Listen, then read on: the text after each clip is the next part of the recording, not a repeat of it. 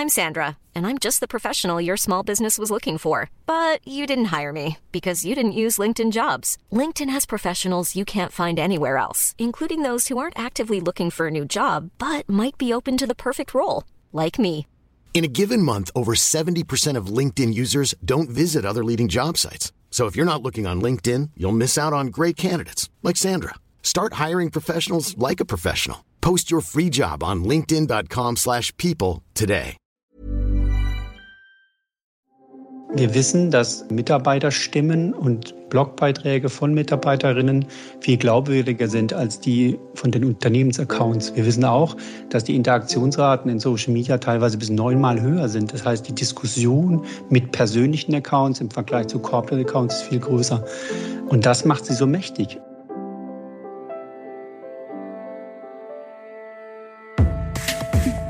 Think Beyond, der Podcast rund um interne Kommunikation. Bist du eine Botschafterin für dein Unternehmen? Wenn es so wäre, was genau würde das bedeuten? Und was könnten dein Unternehmen und du damit erreichen? Heute spreche ich mit jemandem, der für die Arbeit mit Communities brennt. Er ist Kommunikationswissenschaftler, begleitet die Telekom-Botschafter bei der Deutschen Telekom und hat zuletzt zusammen mit Klaus Eck ein Buch veröffentlicht. Titel Die neue Macht der Corporate Influencer. Herzlich willkommen, Dr. Winfried Ebner. Hallo Philipp, herzlichen Dank für die Einladung. Ich bin gerne dabei heute beim Podcast.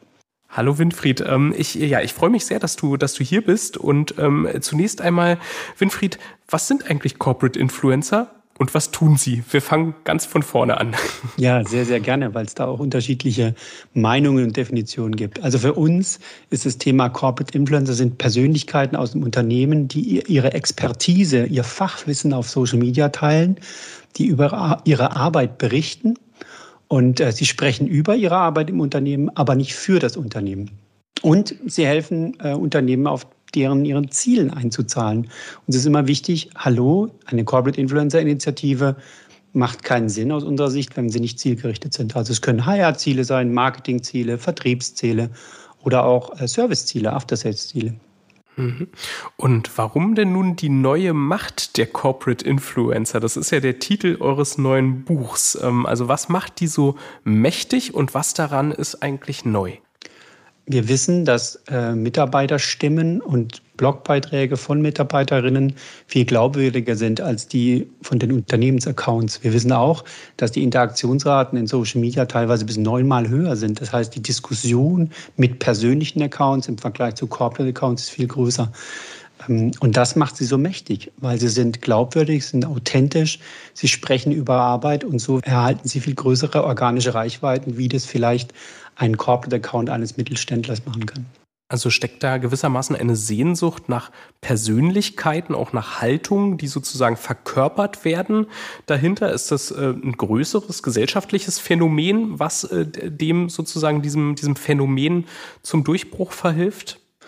Ich würde es jetzt vielleicht mal an einem anderen Beispiel aufzeigen. Ich glaube, Menschen folgen gerne Menschen. In dem Fall nehme ich mal SK Laser GmbH. Die Dina Reit ist die Geschäftsführerin, hat das von ihrem Vater übernommen, hat bei LinkedIn 21.000 Follower und die Diskussion, ich folge ihr einfach gerne. Ich hätte nie was über das Thema Laser äh, gelernt oder ich hätte mich dem Unternehmen auch nicht zugewandt, das auf LinkedIn gerade mal 1300 Follower hat und viel geringere Interaktionsraten, wenn ich nicht die Dina Reit kennengelernt hätte über Social Media und ihr Folge auf ihren persönlichen Accounts. Und sie macht es wunderbar. Sie, sie lässt einen mitgehen bei dem, was so ein mittelständisches Unternehmen bewegt und bringt so eine Persönlichkeit mit rein, die das Thema Lasern auch für mich attraktiv macht, der eigentlich gar nichts damit zu tun hat könnte man sagen, ähm, nicht nur attraktiv, sondern eben auch authentisch. Ist das das, was es so attraktiv macht? Weil ähm, ich spiele darauf an, du hast, ähm, glaube ich, auch anklingen lassen, auch ähm, für die Positionierung von Unternehmen nach außen hin sozusagen, also dem, dem Aufbau einer Brand, ja, für das Unternehmen sozusagen und der Kommunikation nach außen ist äh, das ein immer wichtigerer Aspekt. Employer Branding ähm, ist ja gerade heute in aller Munde, in Zeiten, in denen Unternehmen sich ja fast bei Fachkräften bewegen bewerben und nicht mehr umgekehrt. Ist, ist das sozusagen auch nochmal was, was, äh, was das verstärkt, dieses Phänomen? Ja, ich glaube, wir haben uns durch eine Corporate Language und eine sehr quasi nicht sterile, aber eine entpersonifizierte Unternehmenssprache teilweise von unseren Kunden wegbewegt. Ich gehe jetzt nicht nur auf unseren Account, sondern auch auf, auf, generell in der Branche, weil wir uns überlegt haben, wie wollen wir als Unternehmen auftreten. Und das führt zu einer Distanz, die, wenn ich jetzt mal die kritischen Medien wie Twitter sehe, zu sehr vielen äh, Konflikten führt und auch zu sehr viel äh, Diskussion und Beleidigungen, alles, was da draußen auch da ist. Und auf der anderen Seite wissen wir auch, gegenüber einem Corporate Account, wo vielleicht ein Kürzel oder sowas dahinter steht, ist diese Art von Diskussion und schlechten Beleidigungen, was da läuft, viel höher als gegenüber persönlichen Accounts, wo man die Person sieht und weiß, hm, hinter diesem Account, das wissen wir ja auch, hinter diesem Corporate Account steckt eine Person, aber man ist es viel einfacher, über den Corporate Account herzuziehen, sage ich mal ganz platt, als jetzt über den persönlichen Account. Und ich glaube, diese, wir merken das in den Trainings und den Schulungen, dass dieses Lernen einer authentischen und einfachen Sprache, nämlich so schreiben, wie man spricht, so schreiben, wie man denkt, dann nochmal drüber lesen und dann zu posten, dass das erst angelernt werden muss. Also es gibt eine Schere im Kopf, die darüber sich Gedanken macht, was passiert denn, wenn ich das öffentlich wird, was ich spreche. Und das äh, mit abzutrainieren, ist auch ein Teil von den Trainings, die wir auch geben. Mhm. Wenn du sagst, ähm, dass wir äh, durch Corporate Language uns von KundInnen ähm, entfernt haben, kann man das übertragen aus deiner Sicht auf die interne Ebene? Also haben Unternehmen auch quasi gegenüber der eigenen Belegschaft da sind sie in ein Problem gelaufen, was äh, sozusagen dadurch behoben werden kann, dass zunehmend Mittel wie auch wie interne Influencer eingesetzt werden? Also ich glaube nicht, dass es aller Heilmittel ist, dass wir in der internen Kommunikation viel emotionaler werden. Aber ich weiß auch, dass die Geschichten von und über Mitarbeitende innerhalb der Telekom viel besser funktionieren in der internen Kommunikation als äh, neutrale Berichte über etwas. Also diese Diskussion, wie schaffe ich es auch intern eine Ansprache zu finden, die nicht aus der Zentrale heraus, die keinen Duktus hat von äh, Bonn erklärt die Welt, ich glaube, das ist ein Thema, mit dem sich jedes Großunternehmen beschäftigen muss, auch in der internen Kommunikation, um attraktiv zu sein, um rezipiert zu werden, aber auch in, um den Diskurs zu kommen. Ich glaube, die Chance bei den großen sozialen internen Netzwerken, die wir haben, ist, dass diese Relevanz ganz klar durch Kommentare und durch Viewzahlen jetzt gezeigt wird. Früher in Social Intranets oder in Intranets hat man das auch, aber nicht in der Vehemenz und für viel mehr Leute sichtbar als für den eigentlichen Redakteur. Und diese, also diese, diese Art von Qualitätsfeedback äh, schafft es eine Diskussion. Ist das hier relevant für Mitarbeitende? Ähm, das bekommt man sehr, sehr schnell in einem Social Intranetz. Mhm. Was für einen Redakteur oder eine Redakteurin wichtig sein kann, ist ja tendenziell auch etwas, ähm, wovor Unternehmen ähm, je nach Unternehmenskultur vielleicht Angst haben können, oder? Also ist es nicht ein Problem der Corporate Influencer, dass sie am Ende vielleicht sogar mächtiger sein könnten als ihr Unternehmen selbst, dass das Ganze eine Eigendynamik gewinnt, die das Unternehmen sozusagen nicht mehr in der Hand hat? Als Unternehmen hat man zwei Möglichkeiten. Entweder man versucht das zu begleiten, zu unterstützen oder man ist nicht dabei. Also ich glaube, viele Mitarbeiter sind alleine unterwegs und haben keine Möglichkeiten, Feedback durch eine Gruppe zu bekommen. Und das ist für ein Unternehmen viel schwieriger, als ähm, nicht die Möglichkeit zu haben, mit Einfluss zu nehmen. Ich meine es nicht Einfluss nehmen im Sinne von Anweisungen geben, aber Einfluss nehmen in, im Sinne von, was ist gewünschtes Verhalten oder was, was unterstützen wir, wo supporten wir, wo machen wir Advocacy, also helfen den Mitarbeitenden dabei, auf Social Media aktiv zu werden. Ich finde, du beschreibst so ein bisschen Henne-Ei, also quasi, ich glaube, das, was da draußen kommt, dass Menschen sich bemächtigen, eine Stimme bekommen und sichtbar werden, das wird in allen Branchen passieren, bei allen Unternehmensgrößen. Die Frage ist, wie sich das Unternehmen dazu aufstellt, ob das eigentlich geduldet ist und eigentlich nur so ein bisschen argwöhnisch beobachtet wird oder ob sich ein Unternehmen dazu aufstellt und sagt, wie schaffen wir das zu befähigen, zu unterstützen, um da für, den für das Unternehmen wirksam zu werden. Aber du sagst schon auch, ähm, dass ein Rahmen gesetzt werden kann und darf, äh, sozusagen, ne, was erwünscht ist und was nicht. Und da wäre ja schon die Frage im Raum, ob es nicht äh, ein wenig heikler ist für ein Unternehmen, ein äh, Corporate Influencer, der vielleicht ähm, am Ende etwas tut, was äh, gar nicht mehr vereinbar sein könnte mit den Unternehmenswerten. Ist die Frage, ob, ob du sowas für möglich hältst, weil du hast ja viel mehr Erfahrung damit als ich. Ähm, ihr arbeitet ja da mit den Telekom-Botschaftern so auch ähm, mit, mit diesem Instrument. Ob das nicht viel heikler ist, sozusagen da jemanden zurückzupfeifen, als beispielsweise eine Policy mit Leitlinien für eine Netiquette in einem Social Intranet zu formulieren. Ja, also ich glaube, ich sehe es noch ein bisschen anders aus der, aus der, auch aus der Beratungstätigkeit sehe ich, dass man zum Beispiel durch eine Social Media Guideline oder eine Corporate Influencer Guideline Unsicherheiten, die da sind, den Mitarbeitenden nimmt. Weil vieles, auch ich glaube, dass es vor allem im deutschsprachigen Raum ist, diese Unsicherheit bei den Mitarbeitenden da. Was darf ich sagen? Darf ich überhaupt über X oder Y sprechen oder nicht? Und ich sehe da viele Unsicherheiten, die man zum Beispiel durch eine gute Rahmengebung, durch eine Guideline, aber auch durchs Community Building mit aufbauen kann, um da Unsicherheiten zu nehmen. Zu guter Letzt, und das merke ich immer wieder, wenn wir jetzt auch Rechtsberatung machen oder andere Sachen, der Arbeitsvertrag ist die Grundlage, wie du ans Unternehmen gebunden bist. Und dann stehen Verschwiegenheitspflichten drin, da steht, äh, dass du dem Unternehmen nicht schaden darfst. Und diese grundlegenden Rahmenbedingungen, die da schon da sind, die kann man sich gerne mal durchlesen und die stimmen auch in einer Corporate Influencer, im Corporate Influencertum weiterhin. Von daher glaube ich, dass es hilfreich ist, solche zum Beispiel Guidelines mit aufzustellen, aber vieles steht auch schon im Arbeitsvertrag drin. Also sozusagen die Dinge im Vorfeld äh, sozusagen klären und versuchen über Befähigung das, das in Bahn zu lenken. Ne? Das, das nehme ich so mit aus dem, was du sagst. Ähm, hast du ein Beispiel, was, was passiert bei euch? Weil ihr habt ja, das habe ich ja erwähnt, gerade äh, viele Erfahrung ähm, mit den Telekom-Botschaftern, mit genau ähm, diesem, dieser Idee der Corporate Influencer. Wie befähigt ihr die?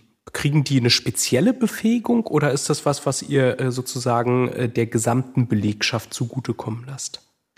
Ähm, die bekommen eine spezielle Befähigung in dem Sinne, dass sie zum Beispiel als Botschafter-Einsteiger starten und dann in einer sechsmonatigen, wir nennen sie Probephase sind. Da bekommen die einen, äh, einen Coach dazu, einen erfahrenen Telekom-Botschafter, mit dem sie eins zu eins Gespräche führen, der sie in die Community mit einführt. Wir haben eine Aufnahme, ich nenne es jetzt Prozedere, das sehr formalistisch klingen mag, aber äh, in dem Elemente drin sind, wie zum Beispiel eine Selbstvorstellung gegenüber der Community. Wir sind jetzt über 300 Telekom-Botschafter weltweit und dieses gegenseitig Kennenlernen, die Kompetenzen kennen und sich gegenseitig vernetzen, ist ein wichtiger Aspekt, der besonders bei dieser Größe immer wichtiger wird, damit das nicht auseinanderfällt. Das heißt, diese Selbstvorstellung ist Teil der, der Probe oder der, der Testphase, dann ein eigenes Profil anzulegen. Wir geben uns gegenseitig Schulungen zum Thema, äh, wie ein gutes LinkedIn-Profil aussieht, welche Rechtsaspekte man beachten sollte. Auch das Thema Bildrechte und Urheberrechte ist eines, was immer wieder in, wir nennen das Lernen von Experten, Lex-Sessions trainiert wird, beziehungsweise angeboten wird, dass man sich da aufschlauen kann. Und wieder geht es darum auch, äh, eben Stolperstellen für Corporate Influencer zu eliminieren. Warum? Weil, weil natürlich nicht jeder ein Jurist ist und natürlich nicht jemand ein Social Media Experte und denen die Möglichkeit zu geben, das schnell zu erlernen, um keine Stolpersteine ähm, oder Stolpersteine aus dem Weg zu räumen. Das ist das, was durch solche Lex-Sessions äh, unterstützt wird. Hört ihr noch oder lest ihr schon? Das Fachmagazin Beyond der SCM widmet sich seit 2013 wechselnden Themen aus dem Bereich interne Kommunikation. Lest Beyond als PDF oder Printmagazin und verpasst mit dem neuen Abo keine Ausgabe mehr. interne-kommunikation.net slash beyond. Wenn jetzt jemand äh, sozusagen initiativ den Weg einschlägt, sich äh, so als Telekom-Botschafter sozusagen äh, hervorzutun, sage ich mal, aber nicht ähm, den Weg über eure Telekom-Botschafter im institutionalisierten Sinne geht. Ist das was, was erwünscht ist oder legt ihr da Wert drauf, das dann am Ende schon zu kanalisieren, damit eben sozusagen auch diese Befähigung entsprechend stattfindet und ähm, das Ding in Bahnen gelenkt wird, die ihr euch vorstellt? Also wir äh, finden das immer gut. Das heißt, mhm. wir haben jeden Monat ein Onboarding, wo wir Menschen einladen, die sichtbar werden in Social Media das kommt ja teilweise dadurch, dass neue Plattformen da sind wie TikTok oder andere Plattformen, äh, wo sich äh, Mitarbeitende vielleicht auch auf einem privaten Account ausprobieren und noch gar keine Unternehmensverbindung da ist. Uns ist da wichtig, sie zu nichts zu zwingen, aber die Möglichkeit zu schaffen, hey, du kannst dich einer Gruppe anschließen, die ähnliche Interessen hat, die, die, die dich dabei unterstützt, wenn du mal Fragen hast oder die besonders bei Kundenanfragen extrem schnell reagiert. Einer der äh, stärksten Kanäle bei uns intern ist ein WebEx Teams Kanal, wo es um das Thema Hilfe geht. Also ich habe jemanden, der mich angesprochen hat, ich komme gerade über die Regelkanäle nicht weiter, um dann im Netzwerk Hilfe zu finden, weil immer wieder ein Berater da ist, der jetzt im Gegensatz zu mir Zugriff auf Kundendaten hat und vielleicht eine Frage, die aus, meiner, aus meinem persönlichen Netzwerk jetzt kommt, beantworten kann. Also ihr baut da sehr stark auf den Community-Aspekt, das macht ja auch Sinn an der Stelle.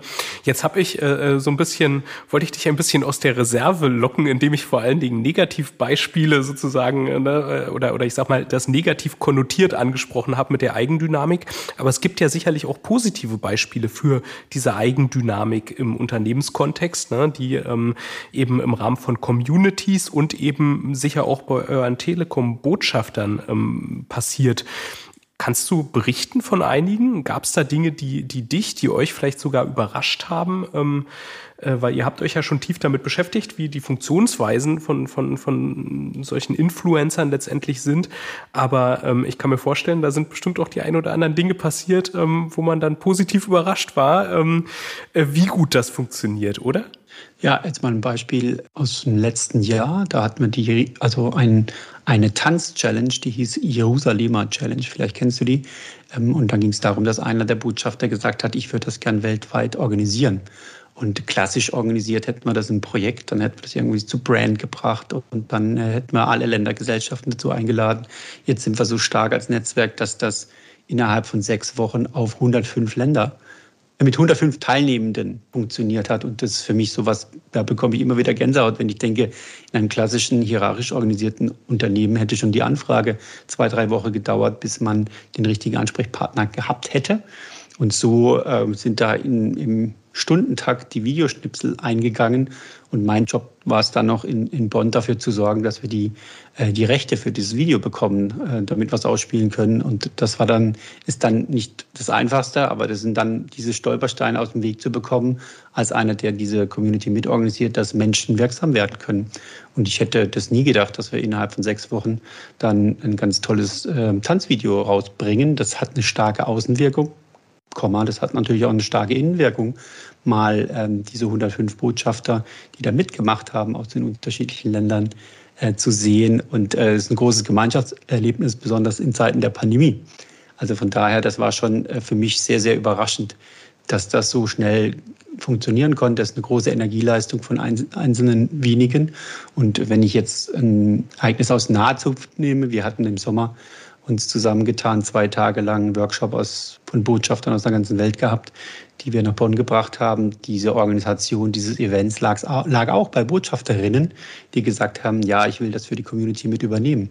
Und diese Eigeninitiative auch immer wieder zu erfragen und zu fordern, ich sage ich mal ganz, als, als Community Manager ist essentiell wichtig, um die Vitalität der Community zu erhalten. Ansonsten würde auch die Tendenz bestehen, sich zurückzulehnen und zu warten, was da jetzt mal kommt aus Bonn oder von irgendwelchen Personen, die sich verantwortlich fühlen. Und das immer wieder zu erfragen, glaube ich, ist auch ein Erfolgskriterium oder ein Erfolgsaspekt. Hm.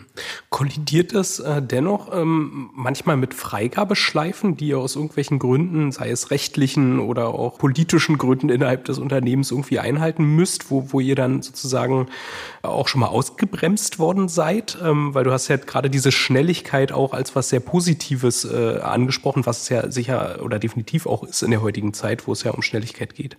Also grundsätzlich bei den persönlichen Accounts, die ja freiwillig sind von den Corporate Influencern, gibt es keine Freigabeschleife. Es gibt niemand, der äh, sagt, du darfst das so ausbringen, weil es ist eine Eigeninitiative, es ist freiwillig. Teilweise machen das die Mitarbeiter in ihrer Freizeit. Von daher ähm, können wir das und wollen wir das auch gar nicht. Was es gibt, wenn wir eine Verbindung zu Kampagnen schaffen, wie wir es geschafft haben bei der Wir sind wie ihr, das ist eine, eine Kampagne in Zeitschriften, wo wir ähm, ein Service Mitarbeitende gezeigt haben und das ausgeweitet haben auf die Corporate Influencer Initiative, dass es dann natürlich Feedback durch die Agentur gibt und dann ein Fachbereich mit dabei gibt, kommt und sagt, ich gebe inhaltlich Feedback aus meiner Fachexpertise. da kommen natürlich dann Inputs mit dazu. Nur das Thema Freigabe ist bei, nur, bei uns nur in, der, in dem Sinne da, wenn jemand unsicher ist. Und dann ist auch die Peer Group da. Also mhm.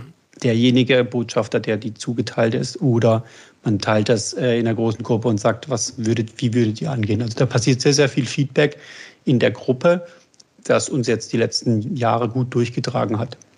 Inwiefern ist eine Comms-Abteilung da involviert in diese Sachen? Für die ist das ja vielleicht trotzdem, also auch wenn, wenn das eigeninitiativ einfach entsteht, ne, weil du hast gesagt, das wird dann halt gepostet, es sei denn, es gibt da von dem Botschafter selbst ähm, vielleicht Fragen oder Unsicherheiten, dann ähm, könnte ich mir vorstellen, falls man nicht die Comms-Abteilung ähm, informiert zumindest oder sie das irgendwie vielleicht auch mitkriegen, was geplant ist, dass, dass äh, da möglicherweise auch verschnupft darauf reagiert wird, weil man danach möglicherweise irgendwie eine Kommunikation auffangen muss oder irgendwas entsteht, ne, was gut wäre zu wissen. Also möglicherweise treibt man ja durch diese Schnelligkeit, was ja was Positives ist, auch wieder Leute, die in, ich sag mal, eher äh, festen Strukturen äh, ne, arbeiten, ein bisschen vor sich her. Hat das immer funktioniert oder gibt es da auch Reibungspunkte bei euch? Also man muss schon sagen, dass einige der Botschafter, die im Kernteam mit dabei sind, auch bei Corporate Comms in der Unternehmenskommunikation mit dabei sind und dann diese Kontextinformationen, die sehr nötig sind. Also lass uns mal nicht über das Thema Z sprechen, weil das hilft uns im Moment als Organisation nicht. Vielleicht kann ich ein Beispiel nennen, das ein bisschen in der Vergangenheit liegt, das Thema, wie stark sind wir als Telekom engagiert in Russland? Und wir wurden stark von den Medien angegriffen, dass wir immer noch Entwickler in Russland hätten. Wir haben keine Umsätze in Russland, aber wir hatten Entwickler in Russland. Und da zu sagen, liebe Leute, als Signal Richtung Communities hilft uns jetzt gerade nicht, über das Thema zu sprechen. Warum? Wir wollen den Entwicklern helfen, dass sie vielleicht weiterhin für uns arbeiten können, aber eben nicht mehr in Russland. Das ist was, was wir natürlich als Signal wunderbar in die Chats bringen können. Aber das wird auch von den Corporate Influencern nicht als Maulkorb gesehen, sondern die haben ja auch im Hinterkopf, ich will meine Unternehmen nicht schädigen. Und manchmal gibt es eine Kontextinformation, die hilft, zu sagen, lass uns nicht über folgendes Thema sprechen. Mhm. Und die Empfehlung oder das, was wir da hatten in kritischen Fällen, waren immer Telefonate mit der Person selbst, dass man die schnell angerufen hat und gesagt hat, hm, ich glaube, das hilft jetzt gerade nicht. Ähm, ich kann mich auch an ein paar Fälle erinnern, wo ich auch so Telefonate hatte. Und das ist gut, dass man darüber spricht, einen schnellen, kurzen Weg hat, daraus keine große Sache macht und manchmal halt auch einen Tweet löscht. Das ist auch eine Möglichkeit, die da ist. Nur das ist im Vergleich zu dem, was da an Chance draußen ist, die Unternehmenswahrnehmung positiv zu beeinflussen. Das ist ja das, was die Unternehmensbotschafter, Corporate Influencer auch wollen, ungleich größer wie die Fälle, wo man mal sagt, hey, jetzt macht es Sinn, den Tweet zu löschen. Und manchmal spricht einem auch keinen Zacken aus der Krone, wenn man verstanden hat, dass es nicht sinnvoll war, den Tweet zu löschen oder zu erklären, ähm, warum das jetzt nicht so gut war. Was ich daraus ziehe aus dem, was du sagst, ist, es braucht aber schon eine offene, auch transparente, wertschätzende Kommunikationskultur im Unternehmen, damit sowas funktionieren kann, oder? Oder äh, sagst du, äh, wenn man, wenn ein Unternehmen diesen Weg beschreiten will, dann äh, kann man das in jedem Fall probieren, unabhängig davon, wie der Status quo so aussieht? So ein bisschen Henne-Ei. Also ich bin ja davon überzeugt, mhm. dass solche Communities auch die Organisation mit verändern können. Nur ich bin sicher, dass zum Beispiel eine Telekom eine gute Grundlage hat, damit so etwas wachsen konnte andere Unternehmenskulturen, wo, das, wo stärker auf die Direktion des Chefs geachtet wird. Oder man sagt, man, man, man unterstützt solche Initiativen nicht in der Art und Weise, wie sie bei uns unterstützt worden sind. Dann ist es schwieriger, dass so etwas wachsen kann und sich daraus was entwickeln kann. Weil eines der Kernpunkte ist ja auch, Philipp, wir sagen, hm, die Mitarbeitenden sollen sich auch abseits ihrer Arbeitsbeschreibung äh, engagieren. Beispiel, ich habe einen Service-Kollegen, der gerne Sketchnotes macht und quasi viele der Zeichnungen, die auch unser Corporate Website jetzt sind zum Thema Corporate Influencer, die hat er einfach gemacht. Das hat keine Agentur gemacht. Das heißt, solche, solche quasi Unterstützung von Fähigkeiten und Fertigkeiten, die abseits der Arbeitsbeschreibung sind, äh, das muss man erstmal fördern. Dazu braucht man ein Umfeld, wo Menschen bereit sind, sich zu öffnen und zu sagen, ich kann auch Folgendes, wenn ihr wollt. So, und äh, wir versuchen das systematisch zu unterstützen, zum Beispiel in der Selbstdarstellung, in der Anfangsphase, wo jemand sagt, okay, wenn ich jetzt zehn Minuten Vortrag halten würde, über welches Thema würde ich diesen Vortrag halten? Oder was sind Fähigkeiten, die ich jetzt auch mit einbringen könnte in diese Community? Du hast dich ja selbst sehr intensiv mit Communities beschäftigt, ähm, auch ähm, aus wissenschaftlicher Sicht. Warum sind denn aus deiner Sicht Communities so wichtig für Unternehmen? Beziehungsweise sind sie das überhaupt? Ähm, oder funktioniert das Ganze auch anders, äh, wenn man es so nicht organisieren möchte? Ähm, was macht das so wichtig? Ja, du hast recht. Äh, ich habe sogar meine Dissertation über das Thema Community Building geschrieben und bin an dem Thema dran geblieben. Warum ist es so wichtig?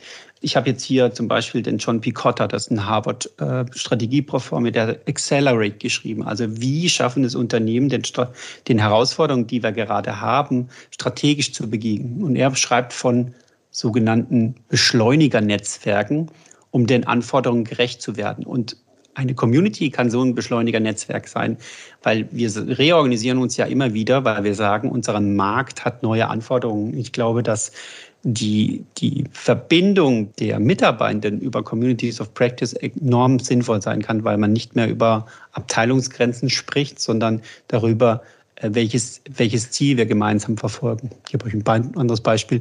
Es gibt eine Community of Practice für IoT, also äh, Internet of Things weil sehr, an sehr, sehr vielen Ecken und Enden innerhalb des Telekom-Konzerns die Mitarbeitenden an dem Thema arbeiten, wir aber jetzt nicht eine Organisationseinheit haben, die, wo alle Mitarbeitenden mit dabei sind. Von daher hilft da eine Community of Practice hier.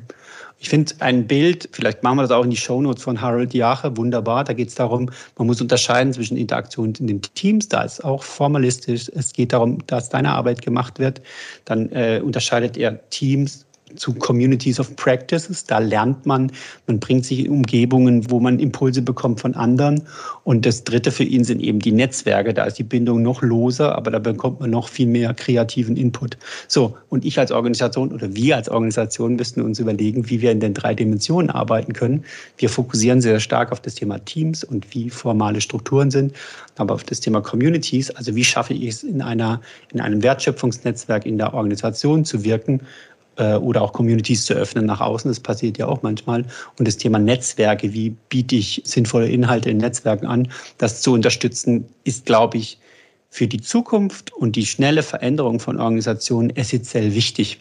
Weil die Reorganisation werden wir immer noch haben und weiterhin haben, aber wir werden viel schneller agieren müssen, um äh, Kundenanliegen gerecht zu werden.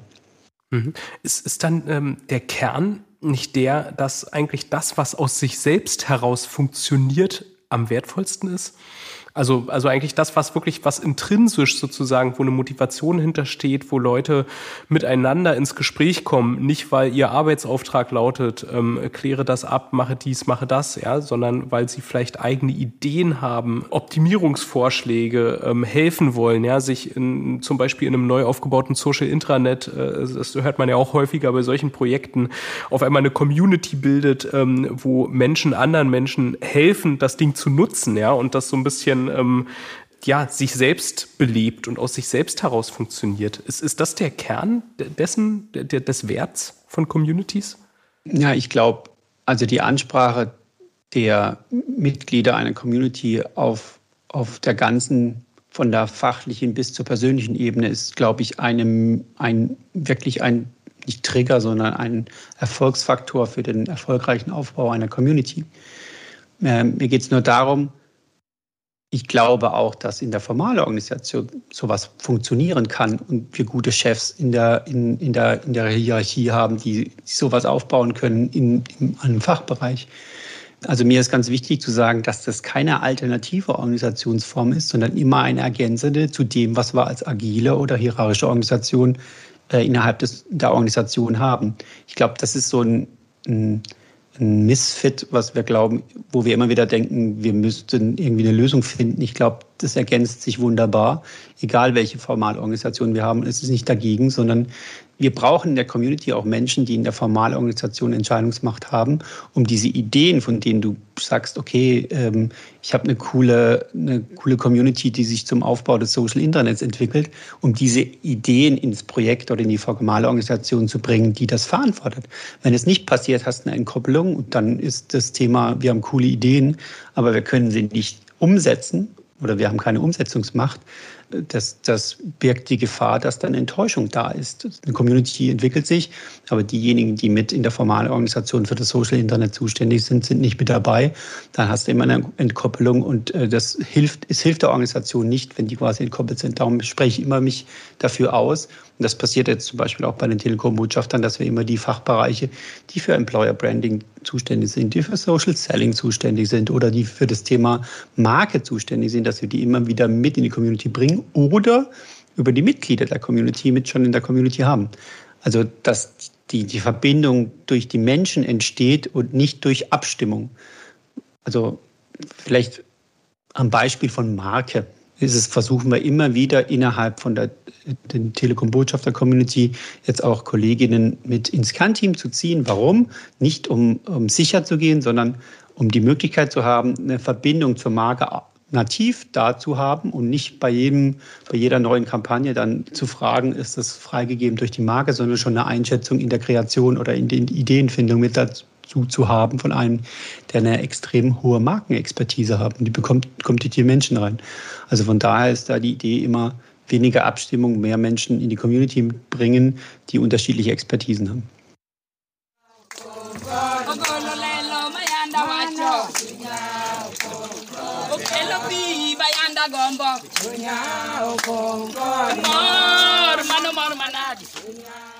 Das war der Freudengesang der Frauen und Männer im kenianischen Dorf Kasimori am Viktoriasee.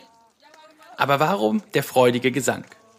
Kurz zuvor wurde ein Trinkwasserfilter installiert, der es den Dorfbewohnerinnen und Bewohnern nun ermöglicht, Wasser aus einem Wasserloch zu sauberem Trinkwasser zu filtern.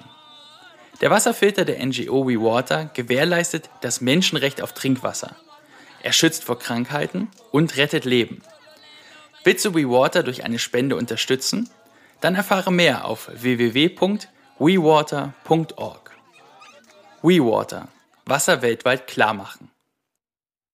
Gibt es ähm, aus deiner Sicht verschiedene Entwicklungsstufen einer Community? Ich weiß nicht, ob du das äh, vielleicht an einem Beispiel, wenn dem so ist, äh, deutlich machen kannst. Du bist ja jetzt auch schon einige Zeit bei der Telekom. Ähm, was, wie, wie, hat sich das äh, sozusagen entwickelt? Also ist es so, äh, es gibt eine Community und dann ist sie da? Oder wird diese Community besser und noch mehr Community, als sie es am Anfang war?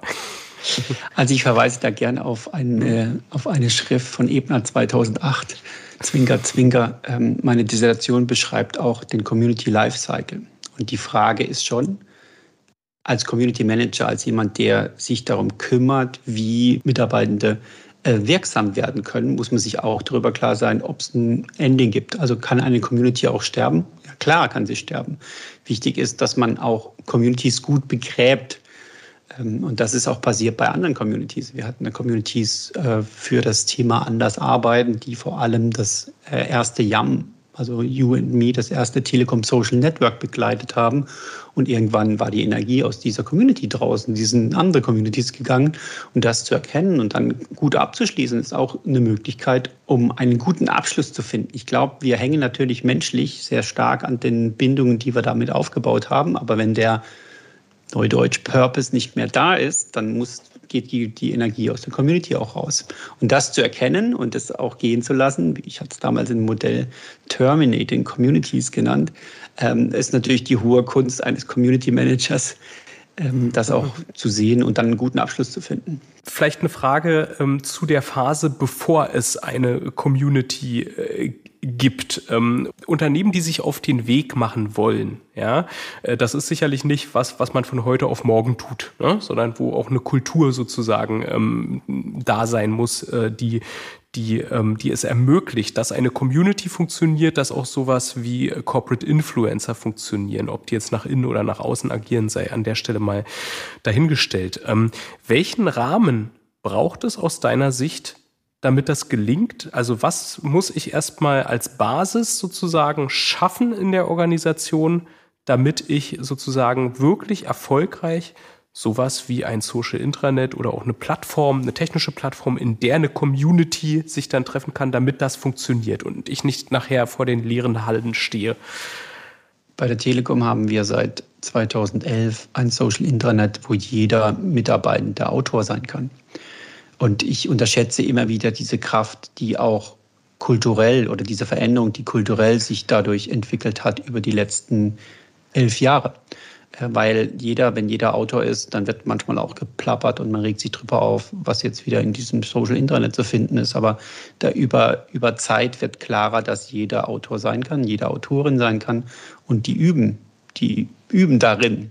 Und für die, die Corporate Influencer Initiative war das ein gutes Übungsfeld innerhalb eines geschützten Raumes, der ist relativ groß mit 230.000 Mitarbeitern äh, weltweit, aber innerhalb eines geschützten Raumes der, des Unternehmenskontextes sich auszuprobieren, zum Beispiel in Bewegtbild, aber auch in Schrift, ähm, um diesen Raum zu schaffen. Auch das Thema interne Podcast ist eins. Wir haben jetzt hier einen Podcast, der wird nach außen äh, gestreamt, aber die Möglichkeit, interne Podcasts aufzunehmen, die über, eine, über das Social Internet, über eine Hosting-Plattform zu teilen, das gibt es auch schon seit längerem. Das heißt, die technischen Möglichkeiten, um zu lernen, müssen einmal gegeben sein. Und äh, wenn ich gefragt werde, wie jetzt so ein Corporate Influencer Programm oder eine Community mit aufgebaut werden sollte, glaube ich halt immer an die Kraft von vier, fünf, die sich in einem Kernteam bilden, die die nicht den Anspruch haben, dass ihnen was vorgegeben wird, sondern den Anspruch haben, dass sie gestalten, also Menschen zusammenzubringen, um zu sagen, und aus unterschiedlichen Fachbereichen auch zusammenzubringen, um dann zu sagen, lass uns das Kernteam sein, die versucht, mehr Menschen für diese Idee zu gewinnen. So entsteht jede Community. Ich möchte im Grunde davor warnen, dass dass man Begriffe, die teilweise technologisch als Community bezeichnet werden, MS-Teams oder in bestimmten steht eine Community dran, dass man äh, an bestimmten ähm, Buttons steht Community dran, das als Community zu benennen. Ich bin da immer ein bisschen vorsichtig. Manchmal ist es eine Gruppe, manchmal ist es auch nur mhm. äh, eine, eine Liste von Menschen, die ich per E-Mail erreichen kann. Also ich würde da ein bisschen vorsichtig sein, vielleicht auch mit meinem Background der Community-Forschung zu sagen, hey, das ist jetzt eine Community. Bei manchen Sachen bin ich da eher ein bisschen konservativ und sage, äh, das ist noch keine Community, das ist einfach eine Gruppe von Menschen, die sich mit dem Thema mhm. auseinandersetzen. Da ist noch kein Glue, also da ist noch kein Zusammenhörigkeitsgefühl, da ist noch keine Gefühl der Sicherheit, wo man sage, Fragen stellen kann innerhalb der, der Community. Ähm, also von daher bin ich da immer ein bisschen vorsichtiger, das gleich als Community zu bezeichnen. Mhm. sind Communities ähm, dann eigentlich die notwendige Voraussetzung, damit sowas wie ähm, auch gerade intern wirksame Corporate Influencer entstehen können? Weil die, die haben ja sonst gar kein Publikum, wenn sie nicht sozusagen als Sender, äh, ähm, ne? und, und also wenn sie, wenn sie quasi eine Plattform kriegen würden vom Unternehmen, dann wären sie ja keine klassischen Corporate Influencer mehr, dann wären sie ja sozusagen institutionalisierte KommunikatorInnen. Ne? Das, das eine Frage und vielleicht direkt noch eine, eine zweite Seite, die mich in dem Kontext noch bewegt, die Frage oder diese, die, dieses Spannungsfeld, auf den ersten Blick vielleicht auch nur Spannungsfeld zwischen dem Individuellen, dem Ich, was ja stark durch so einen Corporate Influencer verkörpert wird, und dem Wir, der Gemeinschaft. Ist das was, was, wo es auch Probleme geben kann, wenn Einzelpersonen jetzt sozusagen sich so ein bisschen da, äh, ich sag mal, hervortun? Also ich würde jetzt mal hart sagen, Philipp, du hast eine falsche Annahme. Also der Corporate Influencer bezieht sich nicht nur auf die Person, das ist Personal mhm. Branding. Äh, wir haben in unserem Buch, im Corporate Influencer Buch, sehr deutlich unterschieden zwischen organisatorischen Rahmenbedingungen. Was muss auf Teamebene passieren? Bei den Telekom-Botschaftern ist es das Team, also das Kernteam. Und was hilft in der Person? Für welche Themen stehst du? Ähm, wie willst du fachlich überzeugen? Ich finde, das Charmante daran ist, ich glaube halt, wenn man die Möglichkeit hat, man spricht immer von Bubbles und Blasen, die tun sich selber unterstützen und sowas, aber diese Blasen helfen einem auch eine gewisse Sicherheit aufzubauen. Das heißt, wenn ich eine Blase habe von 300 Menschen, die mir Feedback geben auf meine Postings, dann ist es erstmal nicht ein sicherer Raum, aber ein Raum, wo man weiß, die Menschen, die da sind, sind einem wohlgesonnen. Das heißt, was passiert? Ein Posting teile ich natürlich auch in internen Gruppen äh, der Corporate Influencer und dann haben sie eine gewisse Resonanz, dann äh, habe ich eine Möglichkeit zu aktivieren und das ist was ganz anderes, wie wenn ich als Einzelperson irgendwo draußen unterwegs bin und versuche meine, ähm, ich nenne es jetzt Followerschaft zu aktivieren. Eine Community heißt ja auch, dass man sich gegenseitig Feedback gibt, dass man sich gegenseitig unterstützt, dass man Dinge supportet, äh, die man gut findet, dass man zum Beispiel, dass nicht jeder zum gleichen Zeitraum den gleichen Post schreibt, sondern dass man anfängt, unter Postings zu kommentieren. Wir kennen ja auch die Algorithmen der großen Plattformen, wissen, dass der Like von gestern der Kommentar von heute ist. Also diese, diese Möglichkeit, Reichweite dadurch zu schaffen, indem man Postings von anderen dadurch unterstützt, weil man fachlich darunter kommentiert.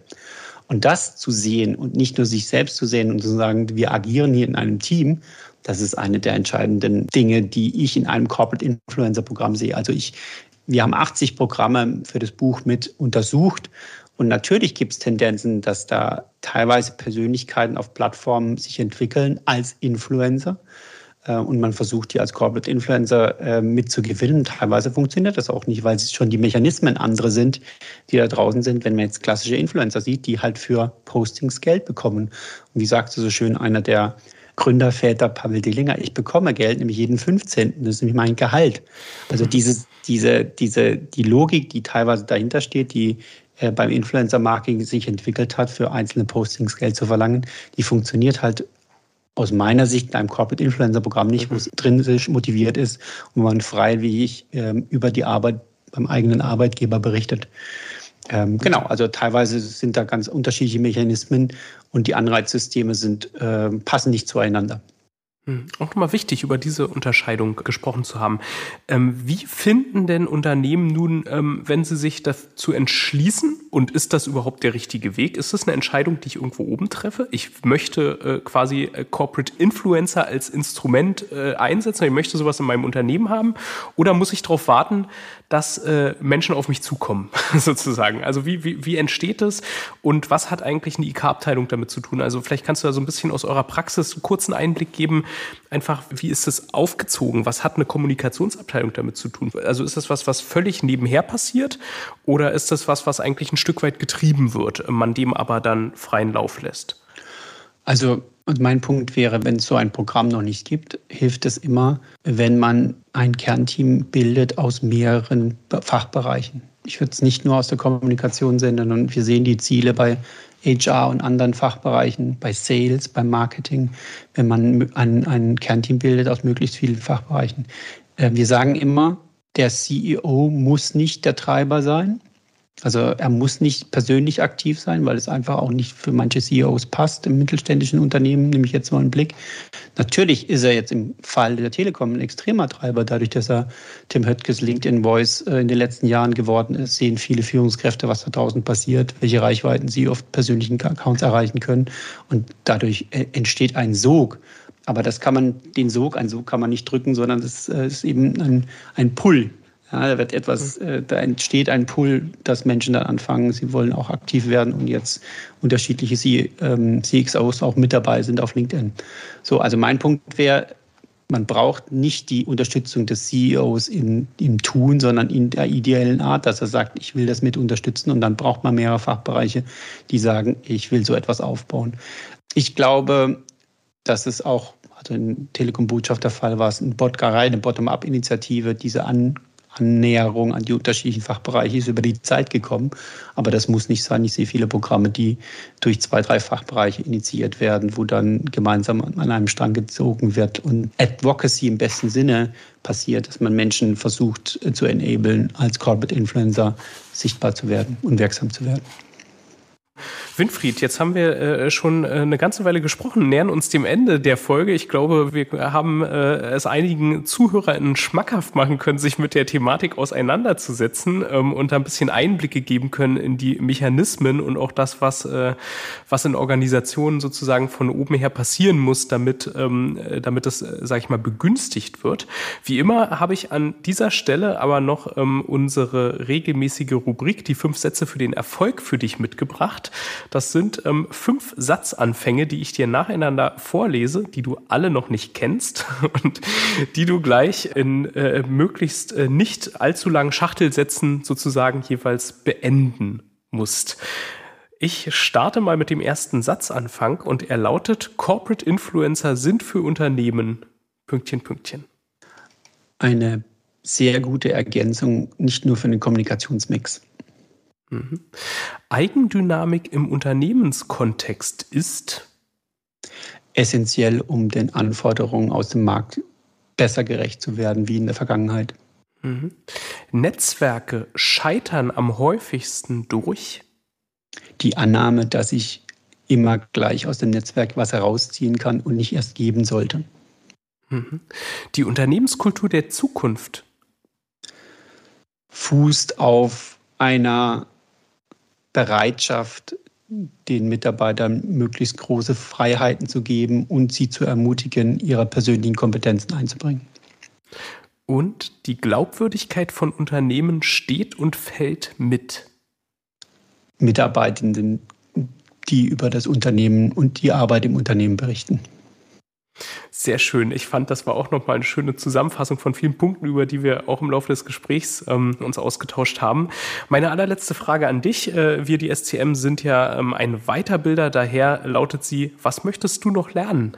Es kann was Berufliches sein, was Privates. Was steht auf deiner Agenda ganz weit oben? Ja, sehr konkret bin ich da gerade dabei zu lernen, für den Shop meiner Frau den Webadministrator zu sein und ein, eine Shop-Oberfläche zu bauen. Das heißt, da bin ich gerade kräftig am Lernen, wie erstmal eine Infrastruktur aufgebaut wird, ohne Agenturen, sondern alles selbst gemacht und wie dann Online-Marketing für so ein kleines Unternehmen aussieht. Nicht schlecht. Das hört sich nach äh, Arbeit an, aber du scheinst Spaß daran zu haben. Und das ist, glaube ich, am wichtigsten. Ähm, in diesem Sinne, vielen, vielen Dank für das Gespräch. Ähm, es hat mich sehr gefreut, dich zu Gast gehabt zu haben. Und ähm, ich freue mich, dich ähm, bestimmt äh, an anderer Stelle irgendwann zu einem späteren Zeitpunkt mal wiederzusehen. Vielleicht können wir da mal schauen, was sich getan hat in Sachen Corporate Influencer und Communities in den Unternehmen. Sehr gerne, Philipp. Ich möchte die Möglichkeit noch nutzen, einmal Danke zu sagen für die Einladung und beim zweiten noch darauf hinzuweisen, dass es auch einen Podcast gibt über das Thema Corporate Influencer, nämlich der Corporate Influencer Podcast. Äh, da gibt es im Moment über 13 Episoden, wo wir auch nochmal das Buch aufgenommen haben und als Struktur mit aufgenommen haben, aber jetzt Themen besprechen, die immer wieder in Gruppen und in Chats vorkommen, Fragestellungen, die wir angehen. Das heißt, wer Interesse hat, äh, einen Podcast zu hören über das Thema, dem sei www.corporateinfluencerpodcast.de ans Herz gelegt. Super, das packen wir auch nochmal in die Show Notes, würde ich sagen. Dann ähm, vielen Dank und bis zum nächsten Mal auch an unsere treuen HörerInnen. Beste Grüße aus Bonn.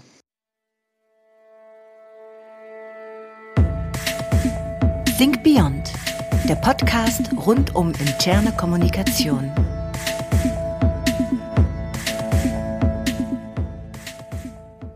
Think Beyond ist ein Podcast der SCM und wird produziert von Hill Productions.